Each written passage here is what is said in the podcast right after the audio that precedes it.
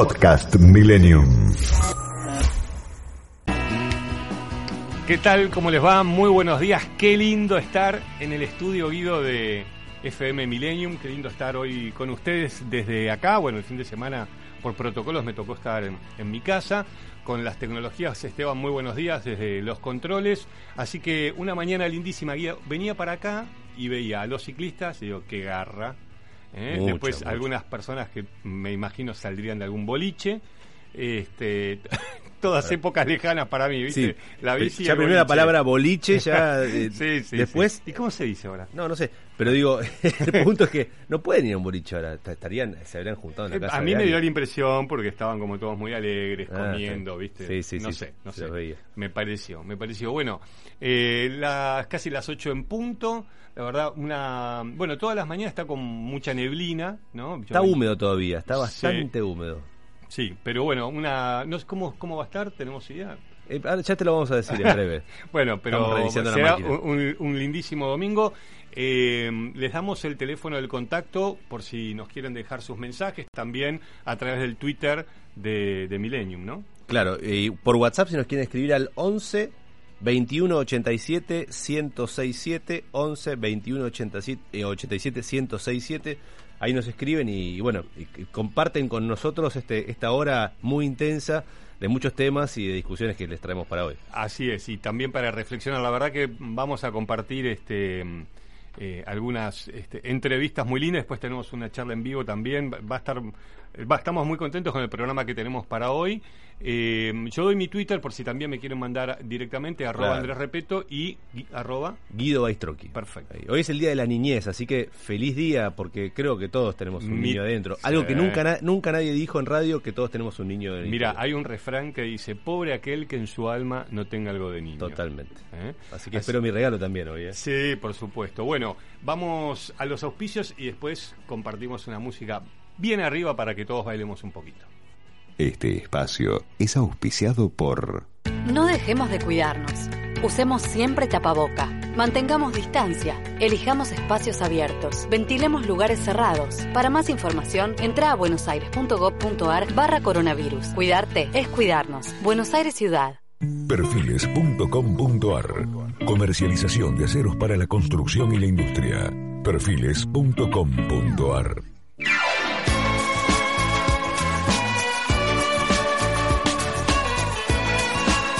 Acá y allá. Análisis, entrevistas y la compañía para estar conectados, pero también comunicados. Con la conducción de Andrés Repeto en FM Millennium.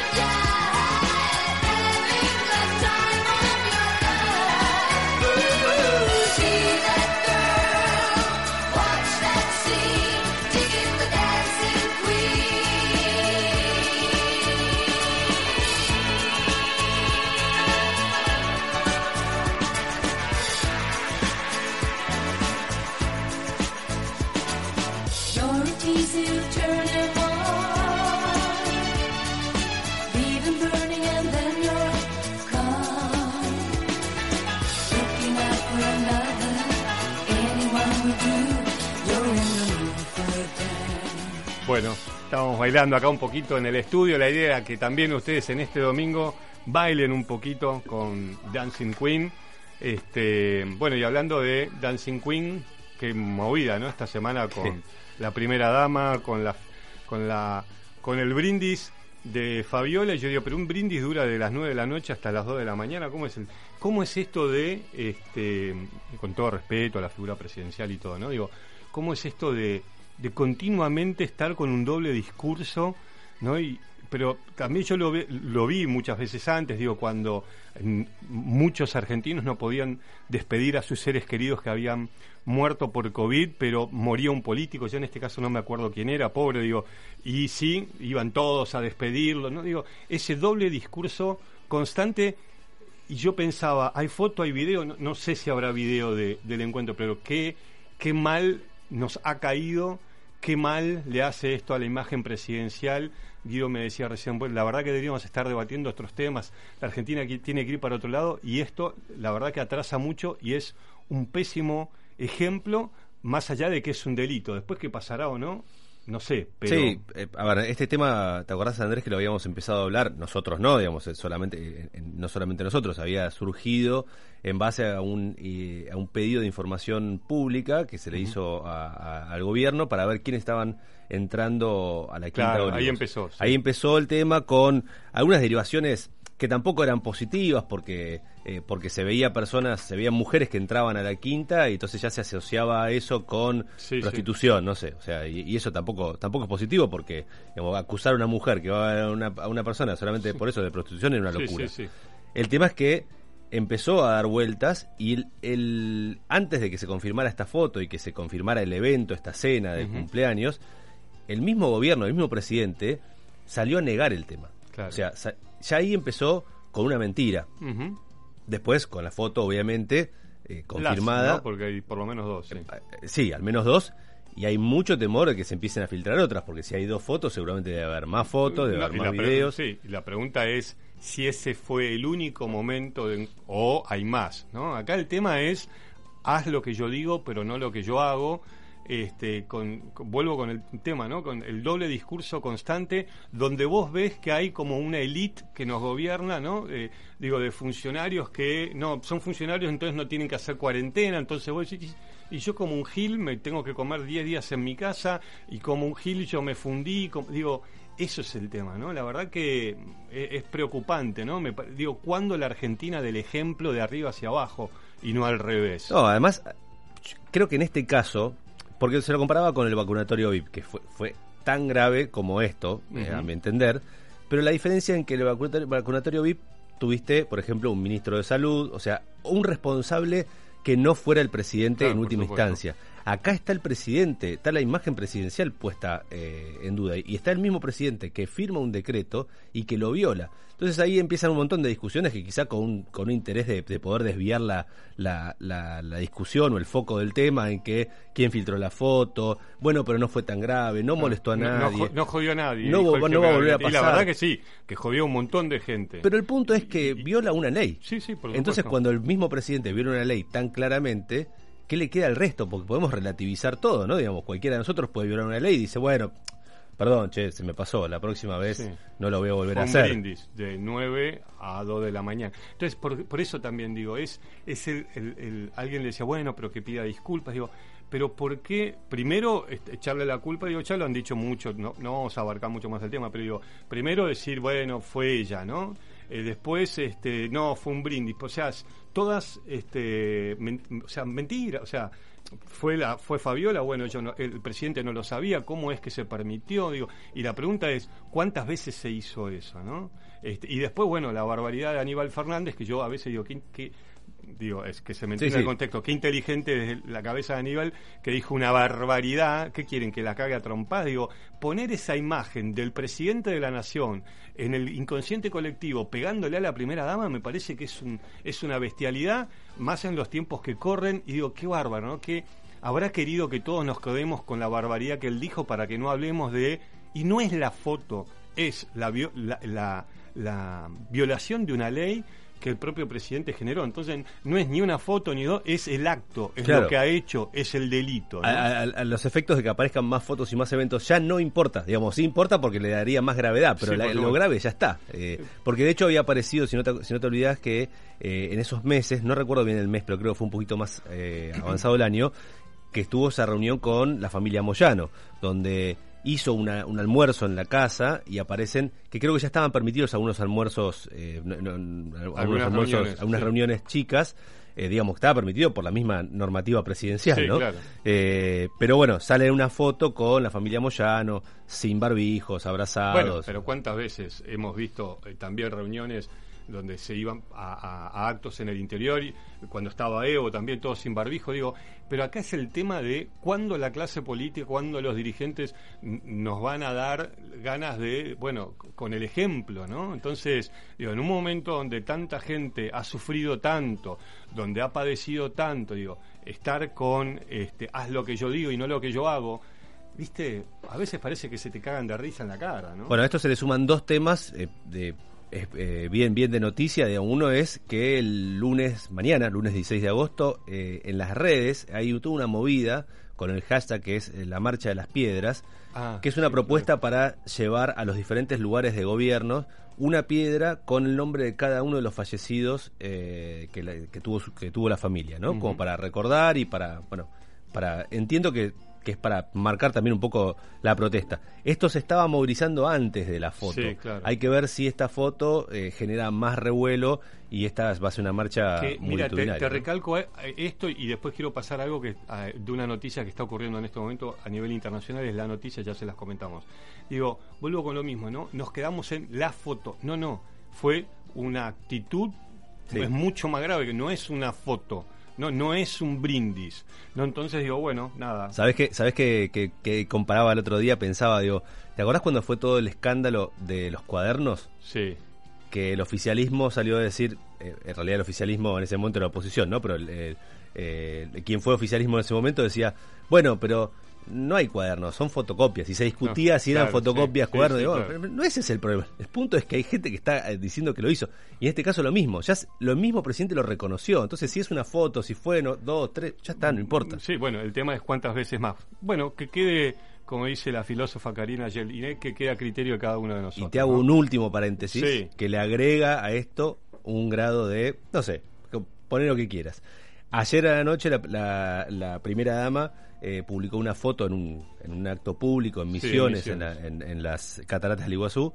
Eh, se, se le publica una foto en su, en su cuenta de Instagram llamativamente tomándose el vientre y hubo un revuelo en Twitter y en las Sí, redes. sí, esto es, un ¿no? microclima hablando de que tiene un posible embarazo y que esto generaría una discusión para sacar del tema. Nada, te lo comento a, to- a, a- Sí, sí, a lo modo de esto Sí, está lo- pasando, pero no es ni Lo- noticia ni nada. ¿no? Lo, lo vi, este, bueno, las redes sociales son un mundo paralelo.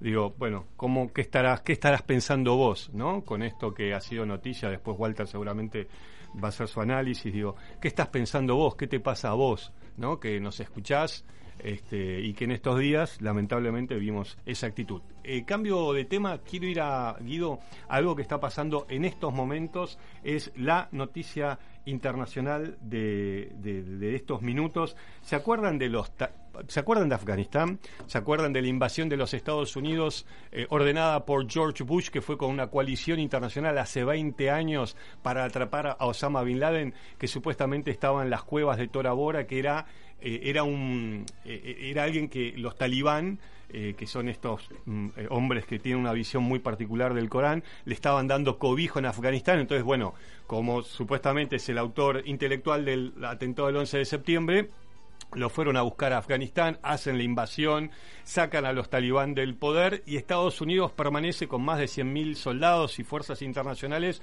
20 años. Es decir, es la, es la movida militar eh, extra, este, digamos, fronteras más larga en la historia de los Estados Unidos. Bueno, como perdió Vietnam, Estados Unidos perdió esta guerra también. Los talibán eh, han recobrado mucho poder en, en estos últimos días. Lo, lo, lo comentábamos, Guido, acá en, en, en Millennium. Yo decía, espero que en pocos días no estemos viendo que los talibán entran a Kabul. Bueno, la noticia de estos momentos y tiene toda una repercusión porque les cuento que hay soldados estadounidenses y británicos eh, que quedan muy poquitos, pero tuvieron que volver porque la gente se está yendo como puede de la capital, porque algunos medios están hablando de que los talibán han entrado a la capital, por lo menos a las afueras, ¿no? En, medio de eso, imagínense, hay gente que está peleando para que le den un pasaporte para escaparse, eh, eh, los talibán que dicen, no, no, le decimos a la gente que en estos 20 años se ha hecho rica, estos que se queden tranquilos, que no vamos a hacer, no vamos a, a- a tomar la capital por la, por, por la fuerza.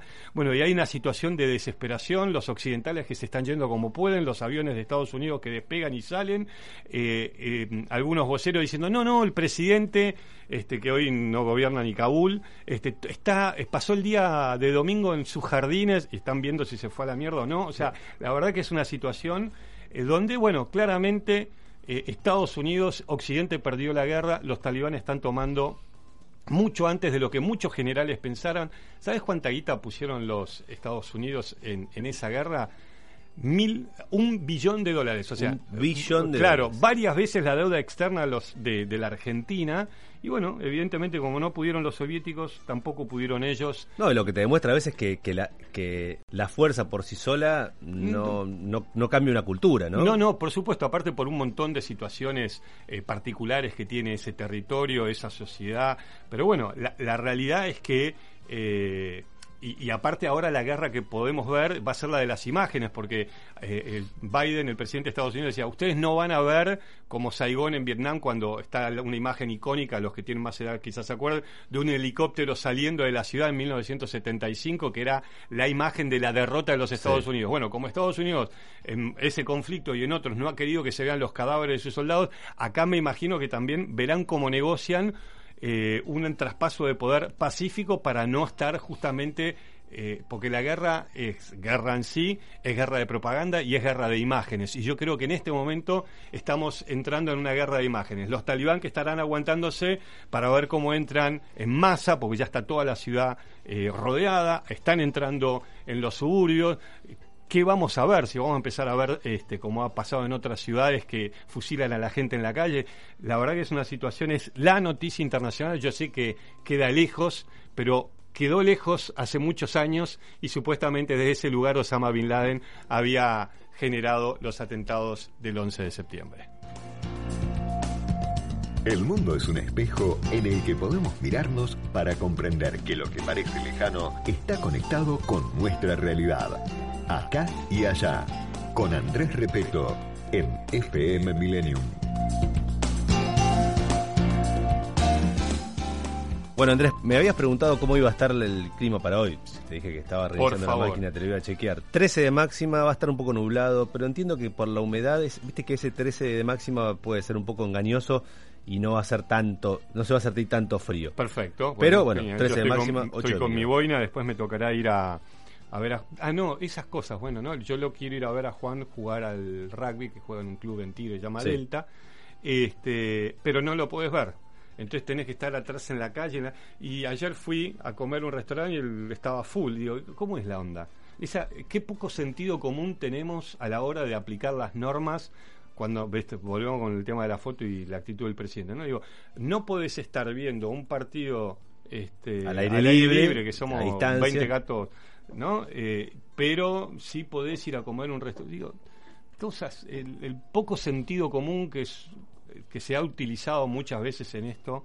Me pasó el, el- justo el, el viernes, fui a comprar un regalo para el Día de la Niñez a mi Ajá. hija y Que entré... ya no es más el Día del Niño, le No, es el Día de la Niñez. Ah, ah, y, mira. Y tiene, y tiene Ah, un por, punto... por esto de niño-niña, ¿será? Tiene un punto, sí, Ajá. de, de, de, de ser inc- eh, inclusivo en todos los tipos, eh, nada, en, todas las- todas las personas, los niños niñas, y los tipos de niñez que hay también.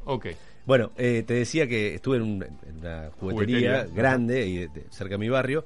Claro, yo no me había dado cuenta porque uno ya se pierde, pero estaba lleno, lleno de gente, Sí, sí, de colas, ¿viste? Adentro. Entonces, este, en un momento había un muchacho que dice, pero no entiendo, mi trabajo no me dejan hacer nada porque estoy con el COVID. Yo me voy acá y se fue corriendo porque estábamos todos apretados. Claro, en fin, sí, sí. nada. Bueno, Guido, eh, otra de las noticias de la semana fue eh, lo que nosotros veníamos contando.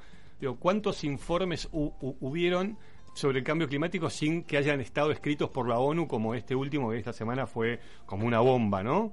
Este, sobre lo que va a pasar, lo que está pasando y lo que va a pasar en, en las próximas décadas. Digo, pero digo, ¿cuántos hubo? Porque venimos hablando de incendios en Grecia, Turquía, California, las inundaciones, o sea, más claro que eso es mucho más claro y contundente que lo que pueda decir incluso las Naciones Unidas, ¿no? Totalmente, el informe de la, de la ONU que se publicó esta semana, que a veces parecía ser que ya es repetido, este, uh, pero ya hablamos de otro, de otro informe de la Sí, ONU. claro. Bueno, pero en este Y caso... sí, has repetido porque no cambiamos nada. Exactamente, y lo único que cambia es que eh, acelera los tiempos, porque ya hablan de, de un- Es irreversible, por ejemplo, el calentamiento, de, un- de- de- el aumento de la temperatura global de 1,5 grados, eso es irreversible.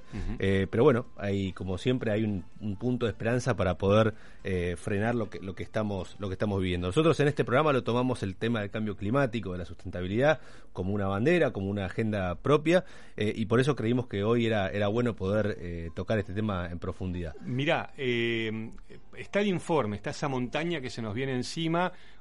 fue un trabajo de los últimos cinco años de 14.000 científicos. Hay varios argentinos. eh, 3.000 páginas, un informe de 3.000 páginas debe ser un informe Conmo- conmovedor en o todo sea, está- sentido. está- estaban eh, verificando, bueno, y, y- y obviamente lo que la conclusión que llegaron es que estamos en problemas. O sea, es el es el desafío. Yo, recién les hablábamos de los talibán y esto, o sea, el, el desafío para mí pasa exclusivamente por cómo vamos a encarar eso. Paradójicamente, yo no escucho a políticos en la Argentina que incluyan en sus plataformas el tema del cambio climático, o por lo menos que lo hablen, ¿no? Y que lo comuniquen, porque bueno, obviamente tenemos tantos quilombos que quizás no hablan de eso, pero está, ¿no? El paréntesis que te quiero hacer, que cuando al principio yo te decía, mirá qué loco esta contradicción entre lo que pasó con el presidente, la foto, el brindis y demás, y estas cosas, y yo te decía, bueno, eh, ¿qué es lo que deberíamos estar discutiendo nosotros? Y no digo que no discutamos esa foto porque la, la foto Pues- fue y eso, es- eso es, indis- es- hay que discutirlo. Sí. Lo que digo es que ¿dónde tenemos puesta la cabeza como país? ¿no? Que no, no podamos, la dirigencia, nosotros, decir, che, vamos a estas cosas que son realmente las importantes. Sí, claro, porque, porque también se cometen esos errores, ¿no? Y, y les decía, con Guido estábamos pensando, digo, bueno, sí, está ese informe que es un, algo demoledor, es una montaña enorme, entonces sí, bueno, listo, ya está. Pasame el violín de la cubierta del Titanic que tomo- me, me toca un tema yo también. Bueno, no, en realidad eh, hay cosas que se pueden hacer.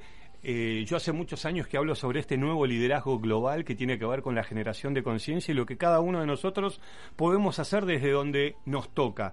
Y queríamos presentarle a dos personajes, lo digo con el mayor cariño y respeto, este, para que compartan lo que están haciendo, para compartir con ustedes lo que están haciendo ellos. Y uno es Uno es Nicolás eh, Marín Benítez. Eh, con Nicolás vamos a tener una entrevista. Sí, algún día. Hoy, hoy decidimos pedirle un par de audios, más que nada para hacerlo más ágil. Tenemos un programa de una hora y queremos hablar de muchas cosas. Pero Nicolás tiene nada menos que 20 o 21 años, creo que ya cumplió 21 años. Mm. Hoy está varado en Aruba porque emprendió un viaje, una expedición eh, fotográfica. Él es fotógrafo y activista, fotógrafo del océano. Él tiene 20, te repito, 20, 21 años. Sí. Bucea y saca fotos del océano para qué. para concientizar, para Claro. mostrar, para decir esto tenemos que defender, esto está pasando. Eh, bueno, está varado en Aruba ahora justamente porque no puede volver por las Bueno, restricciones. otro de los temas, Eh, linda discusión.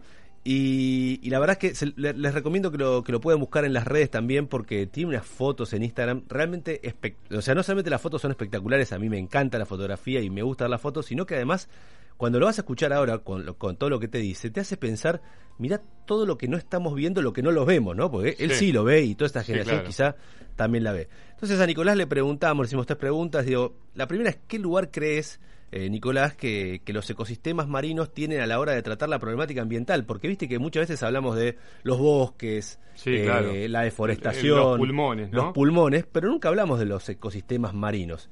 Y esto es lo primero que nos respondía Nicolás. A la hora de tratar la problemática ambiental, los ecosistemas marinos parecieran que están ganando territorio, ¿no? Eh, que por suerte eh, estamos en una era de comunicación muy abierta en la cual tenemos más información, además que años anteriores el océano era no muy descubierto, antes solo era por pocos exploradores y exploradoras, hoy en día tenemos más información, bajada con biólogos, apoyo de ciencia y también apoyos visuales, lo cual nos sirve poder difundirlo mucho más a esa voz.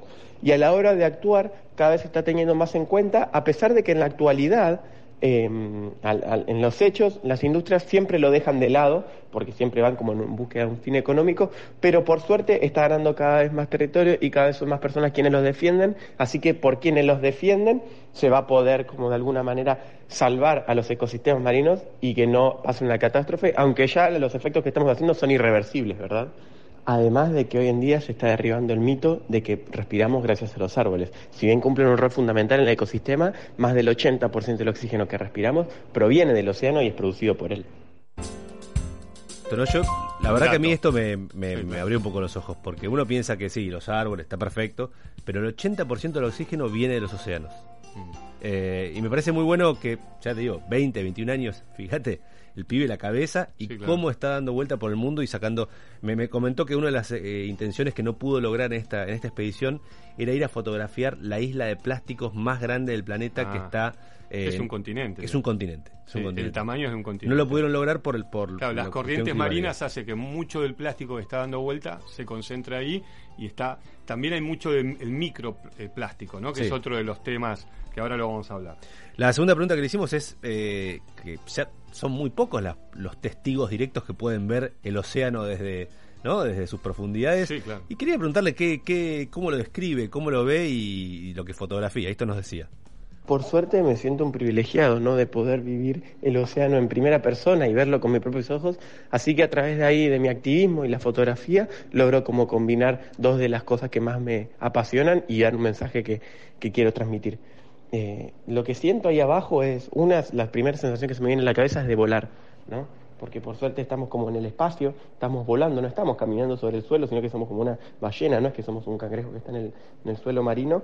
Y al ver toda la vida, para mí es indispensable poder cuidarla, ¿no? Porque si lo veo con mis ojos, me gusta que también la gente lo pueda ver a través de mis ojos, a través de mis fotografías. Así que eso es lo que quiero volcar un poco. Eh, y las sensaciones ahí abajo son inexplicables, porque primero logro conectar con las, con las especies, puedo establecer como un vínculo de alguna manera para tampoco molestarlo, entonces para mí es una situación de paz, armonía eh, y conexión. Qué loco, ¿eh? Con- conectar con las especies, no molestarlos. Eh, me parece que es, muy atractivo porque yo siempre pienso en mis 20 años y lo que veía del ecos- o sea, del, de lo, del medio ambiente y Sí, tan, bueno, tan lejano, en es 20 años cabeza, crecimos ¿no? mucho por suerte. Y lo último, como, como siempre Andrés, siempre queremos ver si hay un lado positivo. Si sos optimista, le pregunté eh, respecto del futuro en esta, en esta discusión y, y nos respondió. a pesar de mi corta edad, cada vez somos más eh, los activistas y la gente que está como de alguna manera defendiendo ecosistemas marinos y en general diferentes problemáticas. Eh, y si soy optimista en qué se puede hacer para preservar el planeta, eh, sí, obviamente, aunque los efectos que estamos provocando son irreversibles, en lo que yo a nivel personal creo que sí soy optimista es en la conciencia personal de cada uno.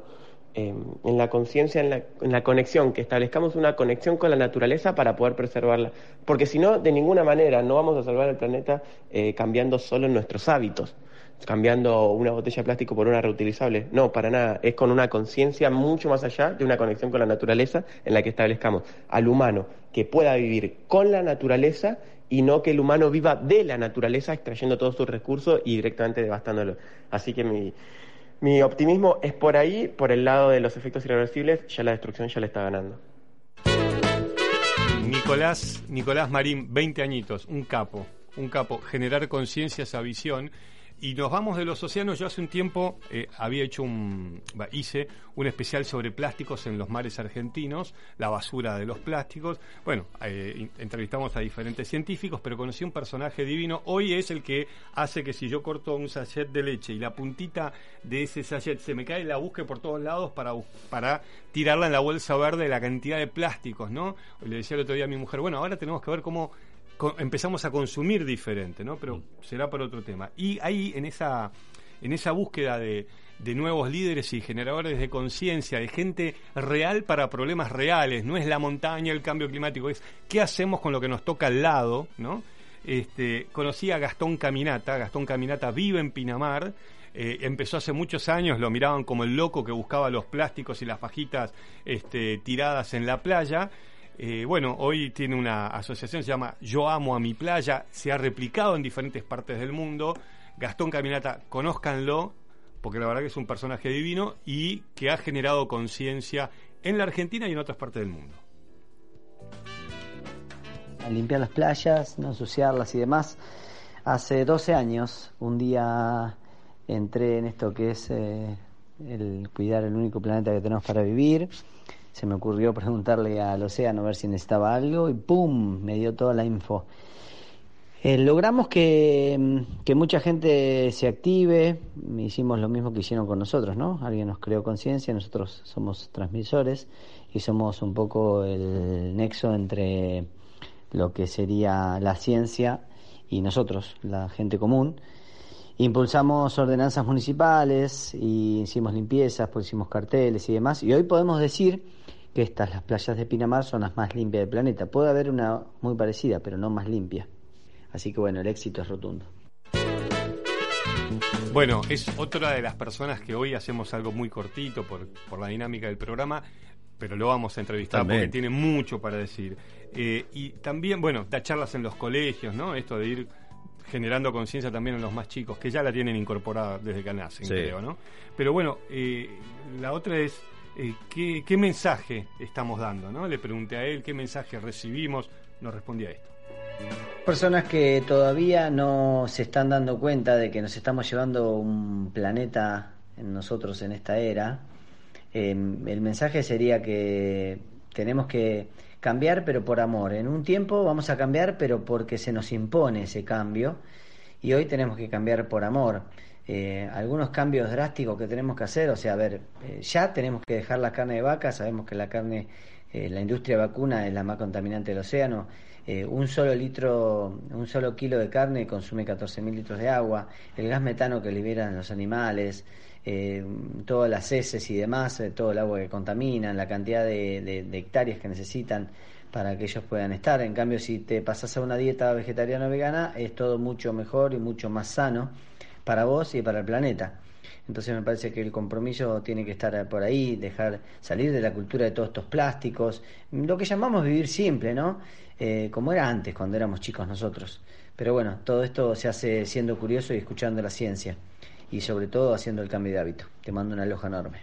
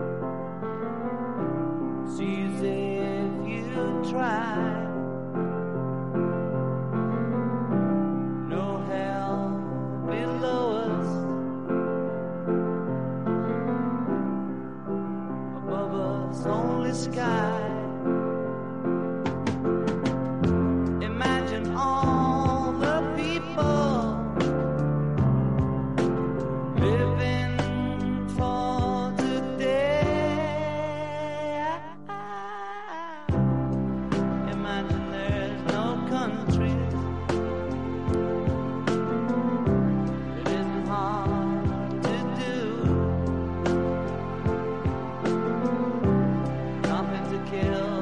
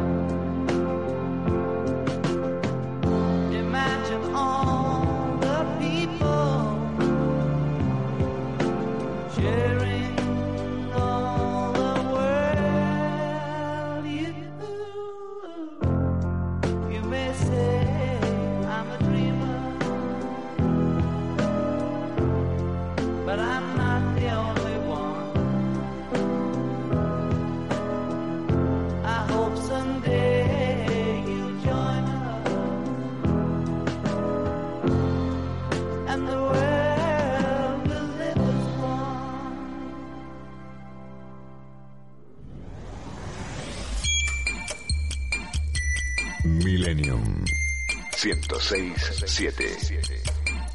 Donde todo tiempo futuro, sin dudas, será mejor. Tiempo de publicidad en Millennium. Boston Seguros y sus más de 6.000 productores asociados en todo el país aprecian tus afectos y valores. Para Boston, tu patrimonio vale lo mismo que para vos. Boston te aprecia. Superintendencia de Seguros de la Nación. Para consultas y reclamos, 0800-666-8400 www.ssn.gov.ar. Número de inscripción, 0032. Espacio cedido por la Dirección Nacional Electoral. En estas elecciones, vota verde. Listado 75, Partido Verde. Fabiano Zanuti y Daniel Bracamonte, precandidatos diputados nacionales, Provincia de Buenos Aires. Club Ciudad de Buenos Aires te invita a ser parte en sus 100 años de vida. Vení, conocelo. www.clubciudad.org.ar Un lugar para disfrutar en familia. Comenzó el plan público y gratuito de vacunación contra el COVID-19 en los 135 municipios. Si sos mayor de 18 años, registrate en www.vacunatepba.gba.gov.ar para recibir más información de la campaña y esperar tu turno. Es un mensaje de la Honorable Cámara de Senadores de la Provincia de Buenos Aires. Espacio cedido por la Dirección Nacional Electoral. Por la soberanía, por Malvinas, por Dios, por la patria. Llegó la centro derecha. Soy Juan Carlos Neves. Precandidato a diputado nacional por la provincia de Buenos Aires, Frente Unión por el Futuro, lista 505, línea blanca.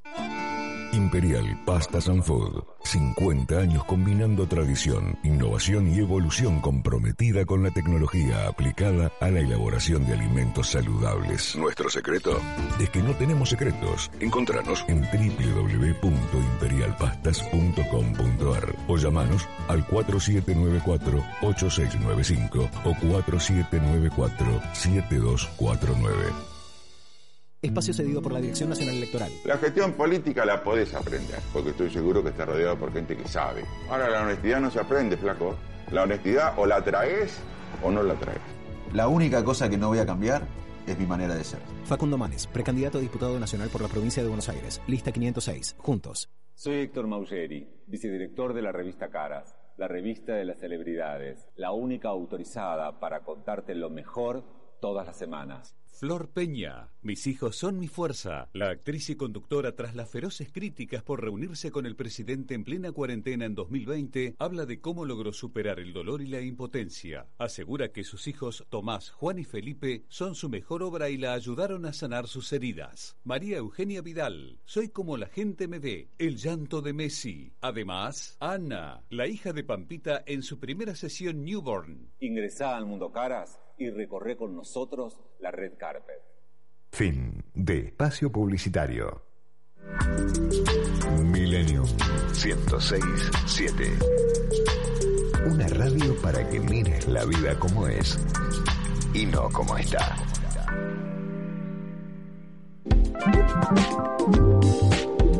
Bueno, acá estamos, acá y allá, hace eh, ya más de dos meses que estamos en Millennium, eh, muy agradecidos, muy contentos, así que gracias por los mensajes que nos están dejando. Sí, nos escribió Claudio, como, como todos los, los domingos, gracias por estar. Dice, yo pensé que era el único que buscaba la puntita del sallé de leche cuando se caía, Ah, así que tenés otro socio ahí. Y ahora me dejaron pensando a mí, porque yo Sí, compro sí. mucho sallé y digo, ¿qué hago? Bueno, perfecto, lo voy a buscar. Este, él dice que también limpia las playas. Y nos preguntan también, nos escribe por WhatsApp eh, Martín Olascuaga y Un dice... amigo. ¿Qué rol juega la industria para poder cambiar el antiguo paradigma que- de, extraerle de la naturaleza sus recursos, no? Bueno, se lo vamos a preguntar. Gracias Martín y gracias a todos los que están entrando también por redes sociales. Súmense. Eh, el tema es, veníamos hablando eh, de- del cambio climático, de este informe, les compartíamos ¿no? los, los trabajos, eso que están haciendo estos nuevos líderes que son generadores de conciencia a través de su accionar, como Gastón Caminata y este chico que llamaba... mm, Eh, Nicolás Ma- eh, Marín. eh, Nicolás Marín, 20 años fotografiando los océanos para mostrarnos esa ma- maravilla y tomar este conciencia. Está el informe, pero ¿cómo, cómo le, va le, le va a pegar? Ahí salió. ¿Cómo le va a pegar a nuestra región, Guido?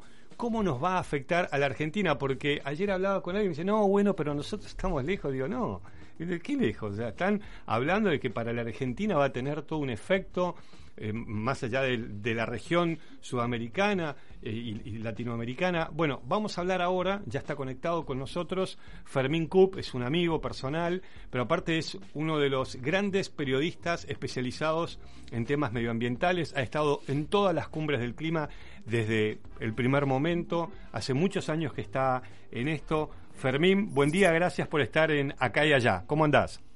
Hola Andrés, ¿cómo andas? Buen día y gracias a ustedes. Bueno, estamos acá con Guido y podés este, eh, hablarnos de la magnitud de este informe y bueno, guíanos vos que sos el experto de, de qué, hay que, hay que entender de este informe del cambio climático de las Naciones Unidas y cómo nos pega este, en la región y a la Argentina. Claro, totalmente. Es un informe trascendental se publica cada 6, 7 años aproximadamente. Abarca un estado de situación, digamos, de- del mundo, dónde estamos parados en relación al cambio climático. Eh, deja varios mensajes claves a nivel global, pero también a nivel regional, tan- tanto como vos decías. El cambio climático nos pega a todos, no es una cuestión de Europa o Estados Unidos exclusivamente. La temperatura global ya aumentó más de un grado, grado punto uno aproximadamente desde época preindustrial, eh, y esto es a nivel global, pero si miramos a América Latina, esto también nos incluye, por supuesto. Eh, hay fenómenos particulares que afectan a la región eh, y a las subregiones también. El nivel del mar, por ejemplo, en América Latina aumentó un ritmo mayor que el promedio de nivel global. Lo mismo la temperatura, también aumentó más que ese 1.1 de nivel global que hablábamos. Por supuesto, tenemos que pensar también en la pérdida de glaciares, algo característico que podemos ver en cualquier, cualquier parte de los Andes, en la- eh, como vos ya conocés, Andrés, en. Bolivia también, por ejemplo, muy afectado en ese sentido. Eso va a continuar en los próximos años. Eh, América Latina hoy, por ejemplo, para eh, ejemplificarlo, representa el 5% de las emisiones a nivel mundial. Lo que contamina América Latina Es el es 5%, poco, claro. Es poco a relación de lo que puede contaminar China, Estados Unidos, Unión Europea, eh, pero eh, está en aumento. ¿Por qué? Porque América Latina sigue eh, apostando a sectores muy contaminantes, como son los combustibles fósiles. Sabemos que hoy la energía de, de América Latina en mayor medida se obtiene a partir del petróleo, el gas, no tanto el carbón, pero sí el petróleo y el gas. Y como decía eh, ahí Gastón Caminata hace, un ratito que estaba escuchando, la agricultura también es una actividad económica muy fuerte en la región y, también contamina mucho. Entonces estamos en un camino que básicamente nos implica reconvertir nuestra economía, eh, pe- pensar una economía que no contamine y es un desafío enorme. Fermín, buen día, ¿cómo estás? Te hago esta, justamente vos hablabas de reconvertir la economía y pienso en el país y en los los tres, digamos, eh, generadores de energía que de, de divisas y, de dinero que, comentaste, ¿no? Uno es eh, la, imagino, vaca muerta, otro es todo lo que sea agricultura y ganadería. Eh, ¿cómo, ¿Cómo imaginás que podría un país como la Argentina repensar su economía para eh, no dejar de hacer lo que está haciendo, sino eh, acomodarlo a los estándares que deberíamos tener para contaminar menos? Bueno, eh, eh, creo que ahí está la clave, digamos. Hay que repensar el funcionamiento de la economía, porque si no te quedas afuera, básicamente. Hoy el mundo está apuntando a una economía climática, una economía en línea, eh, con una reducción de emisiones significativa, una economía que no contamine. Eh, Argentina ti- está en un desafío bastante importante, porque por un lado eh, apuesta a producir petróleo y gas a mediano y largo plazo con vaca muerta, que son inversiones millonarias que se hacen allí. Pero por el otro lado, eh, países como Estados Unidos o gran parte de la Unión Europea ya está diciendo que en una década o menos van a dejar de usar autos a nafta. Entonces, ¿a dónde va Argentina a exportar ese petróleo y gas? ¿O va a ser todo para uso doméstico? Bueno, eso hay que plantearlo, porque, digamos, si estamos gastando tanto dinero en, pozos petroleros y pozos de gas en, en vaca muerta, hay que ver que tenga un sentido. Eh, entonces ahí, por supuesto, aparecen las grandes inversiones en energías renovables, hoy frenadas eh, en Argentina en el marco de bueno un contexto económico complejo, pero recordemos que creció mucho el sector en los últimos años, grandes parques eólicos, grandes parques solares, y ahí está el camino. Eh, también tenemos que pensar en las formas que podemos reducir las emisiones del sector de la agricultura.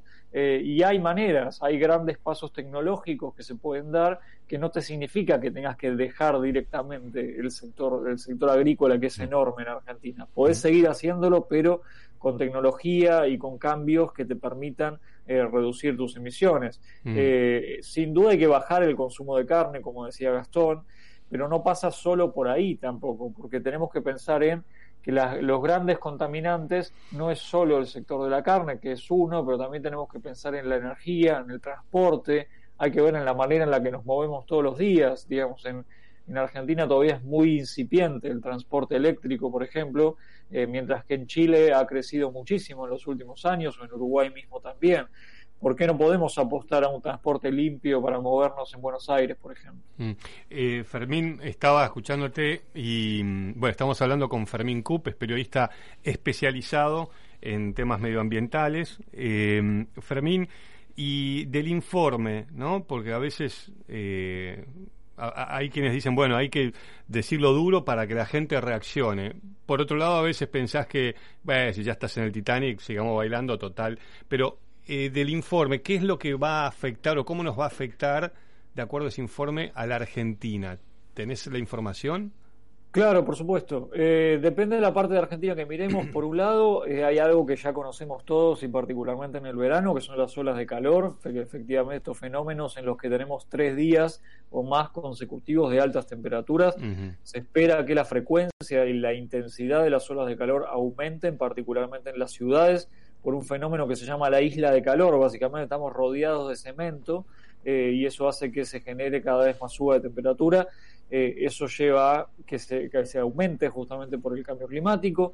También podemos esperar eh, en las zonas costeras, particularmente, in- inundaciones muy posibles por la suba del nivel del mar y el aumento de las lluvias. En la Antártida, derretimiento de hielo, que va a seguir por miles de ¿Y años. todo esto en 200 años o en cuánto tiempo, Fermín? No, esto a la vuelta de la esquina, Andrés, eh, porque además, aunque nosotros bajemos hoy la temperatura, eh, aunque dejemos de contaminar ya, por el ciclo que funciona el clima, eh, todos estos efectos van a ocurrir. O sea, aunque yo deje de contaminar hoy y pare toda mi industria, pare toda mi actividad y deje de mandar emisiones a la atmósfera, todo esto lo vamos a ver, porque los cambios en el clima eh, ya están en una trayectoria que son difíciles de frenar. Eh, entonces lo que hagamos hoy nos va a ayudar capaz en 50, 100 años para adelante, pero en el próximo plazo los cambios van a ocurrir y no, no hay mucho que podamos hacer en ese sentido. Sí lo que hagamos va a influir en el largo plazo definitivamente y créeme que la, los efectos que causa la suba de temperatura de un grado versus un grado y medio versus dos grados es enorme. Como te decía antes, la temperatura ya subió un grado, un grado punto uno a nivel global. En Argentina, grado punto uno, grado punto dos. Si la temperatura llega a subir 1.5, Sí. eh, los cambios ya de por sí van a ser significativos. Pero si la temperatura sube 2 grados o 3 grados incluso, Que, que, que, Eh, que lo ven como probable, ¿no? No es que... que lo ven como probable totalmente. Mm. Eh, no, no me quiero meter en algo tan técnico, pero Mm. eh, básicamente los países presentan ante Naciones Unidas compromisos de cosas que van a hacer para reducir las emisiones. Mm. Si tomás todos los compromisos de los países a nivel global, hoy la temperatura sube 3 grados. Eh, así que es brutal. Entonces es enorme el trabajo que hay que hacer para adelante de parte de cada uno de los países y de parte de cada una de las empresas. Y cada uno de nosotros. Cada uno de nosotros, por supuesto, también, para ir en una trayectoria mucho más ambiciosa. La palabra clave acá es ambición. Se necesita muchísimo más trabajo eh, para, re- para reducir las emisiones y ya, eh, porque en este informe también una de las cosas que marca eh, es que si no eh, reducimos las emisiones hoy y de manera drástica, es imposible evitar una suba de 1.5 más. Es un mensaje muy fuerte que transmite el informe, además del hecho de, por supuesto, de reiterar eh, de una manera muy clara la influencia de la actividad humana en la suba de la temperatura. Esto es algo que los científicos vienen diciendo hace un montón y vos lo sabés, Andrés, pero hoy ya el margen de duda, eh, el margen de, que no sea así, es directamente no existente. Ya está clarísimo que lo que estamos viviendo lo estamos causando nosotros mismos. Fermín, te hago la última por mi parte. Eh, en todo esto lo que decís, todo lo que debemos hacer nosotros, las empresas, los gobiernos, eh, quiero ver tu visión de lo que hace la dirigencia regional o argentina en particular. ¿Cómo lo ves vos, más allá del partido político, el color político? ¿Qué, ¿Qué rol ocupa esto? ¿Qué espacio de, la cabeza de, la dirigencia política y empresarial crees que ocupa esta discusión hoy en día? Mirá, muy limitado, la- lamentablemente. Digamos, creo que ahora justo entramos en una época preelectoral en Argentina, donde va a ser prácticamente inexistente la- las referencias ambientales o climáticas seguramente, pero bueno, es para prestar el ojo ahí a ver qué, va, qué va a pasar. Pero no, si miramos a lo largo de los años la, la- influencia de- del tema ambiental o climático específicamente eh, en las diferentes líneas políticas, digamos, sin detenerme en una puntual, pero no, no es un tema que esté, que esté claramente en la agenda. Eh, pasa también por una, un elemento discursivo de país desarrollado versus país en vías de desarrollo. América Latina muy frecuentemente, especialmente en los gobiernos más de tono de izquierda, hay una actitud de denuncia hacia los países de desarrollo por habernos metido en el problema en el que estamos, que parte es cierto, por supuesto, digamos, gran parte de, de la, la contaminación del planeta fue generada por los países que se desarrollaron primero, como Unión Europea y Estados Unidos, pero hoy estamos en una situación que si no actúan todos los países de manera coordinada y ambiciosa, no vamos a llegar a ningún lado. Eh, pensemos en los grandes países que están creciendo, como por ejemplo India, China, eh, Brasil mismo, eh, y por qué nosotros también. Eh, hoy, por el uso que hacemos de los recursos naturales, Argentina y los argentinos tenemos una huella de emisiones, digamos, lo que contaminamos eh, per cápita equivale a lo que contamina un europeo o un norteamericano, Mm. por la manera que trabajamos los recursos, por la manera que, eh, que comemos, que nos movemos y demás. Es por eso que se necesita un compromiso enorme de parte de, de cada uno de nosotros y de cada uno de los sectores en los que nos toque. Y, y esto incluye a América Latina. Decíamos antes que América Latina no es de los, las regiones o, o no incluye los países que más contaminen a nivel global. Sin embargo, esto no quita la que, que tenga una responsabilidad enorme Claro. y se necesita financiamiento. Acá la palabra clave también es financiamiento, que es una palabra que se escucha en cada cumbre de Naciones Unidas que me ha tocado participar, eh, y es justamente un reclamo justo y necesario, digamos. Eh, los Claro, quienes más contaminan también ayuden a los que menos contaminan y están en el problema. Eh, Fermín, vamos a hablar mucho, la verdad que para nosotros es uno de los temas. eh, me, me encanta con la pasión que, que hablas y que nos contás y, con, y tu claridad. Te conozco en lo personal, pero nunca te había visto con tanta pasión este, hablar del tema, ¿no? Eh, ya les vamos a contar también a quienes nos escuchan de un proyecto en común que tenemos para generar conciencia, pero también eh, esto tiene que ver con, no vos decías, nos tenemos que ayudar entre todos y eh, remití al pensamiento de la vacuna, ¿no? Y de, o la vacuna o de esta pandemia, digo, eh, o se vacunan todos o no se vacuna nadie, ¿no? Esto de pensar que es la responsabilidad del otro o que eh, le toca al otro, acá es entre todos, ¿no? Es- o sea, hay que cambiar el chip del mundo que viene y paradójicamente la pandemia nos muestra un poco eso, ¿no? Eh, no es que me, no me sirve acumular y quedarme con todas las vacunas mientras hay países que se han vacunado el 1% porque eso me vuelve en contra. Acá pasa exactamente lo mismo. Totalmente, me, me gustó tu, tu reflexión, Andrés. Sí, seguro. Eh, estamos todos en el mismo camino, en el mismo barco, como lo querramos llamar, eh, y sin duda se, se relaciona bien con lo que estamos viendo con la pandemia. Eh, estamos todos eh, en el mismo camino y tenemos que trabajar para, para cambiarlo, digamos, ir a una, un mundo con menos emisiones, que nos movamos eh, con, en un transporte limpio, que otro chip, no ¿no? usemos plásticos de un solo uso, como bien mencionaba Gastón hace un rato, eh, que, que no- que nuestra energía se provea de energías limpias, que cambiemos nuestras dietas, digamos, es un, es Es algo un que cambio grande, un- pero, pero estamos en- entre la espada y la pared, hay que hacerlo. Fermín, mira, nosotros ya estamos por terminar el programa, eh, vamos a hablar en más de una oportunidad. Te agradezco este, que hayas estado en acá y allá. Bueno, abrazo grande y nos estamos hablando en la semana. Abrazo grande a los dos y gracias por la invitación. No, gracias a vos, ¿no? Y yo pensaba, eh, eh, como decía Clinton en una campaña electoral, es la, es la economía estúpido, ¿no? Porque no nos damos cuenta que esto golpea la economía. ¿Cuántas veces vas a poder levantar un puente que destruyó una tormenta? Digo, pasa por ahí también, ¿no? Elisa nos escribió, dice, en, en momentos de tan tristes, una reflexión constructiva, personas jóvenes como, como este muchacho, entiendo que de hablar de Nicolás, o de los dos, Sí. los dos también son jóvenes, eh, cuyo nombre no registré. Bueno, es una esperanza, muy bueno el programa, gracias Elisa. Y bueno, esta es la idea, ¿no? De, de- de poder tener un, un espacio de, de reflexión constructiva y positiva de las cosas que están ocurriendo. Totalmente. El mundo que viene es muy diferente al que. El mundo que está es muy diferente. Y yo creo que los cambios se dan en la medida que nosotros también exigimos que quienes hoy están eh, decidiendo por nosotros que, nada, meterles estos temas, ¿no? Decir, bueno, muchachos, esto es importante, queremos que esté en la agenda, queremos que cambie, pero como dicen, una vez le decían a la madre Teresa de Calcuta, le dijo una chica, venís acá para trabajar por los pobres, ¿de dónde venís? De la Argentina. En la Argentina no hay pobres, digo, digo, al lado nuestro siempre tenemos algo para hacer, empecemos por el cuadradito que nos toca. Totalmente. Hasta el domingo que viene, Andrés. si te Hasta parece. el domingo que viene, gracias por todos los mensajes, cariños para Martín Lavale, ya viene Walter Brown, quédense en FM Milenio. Hasta aquí fue Acá y Allá. Te esperamos el próximo domingo de 8 a 9 para seguir reflexionando sobre la actualidad global.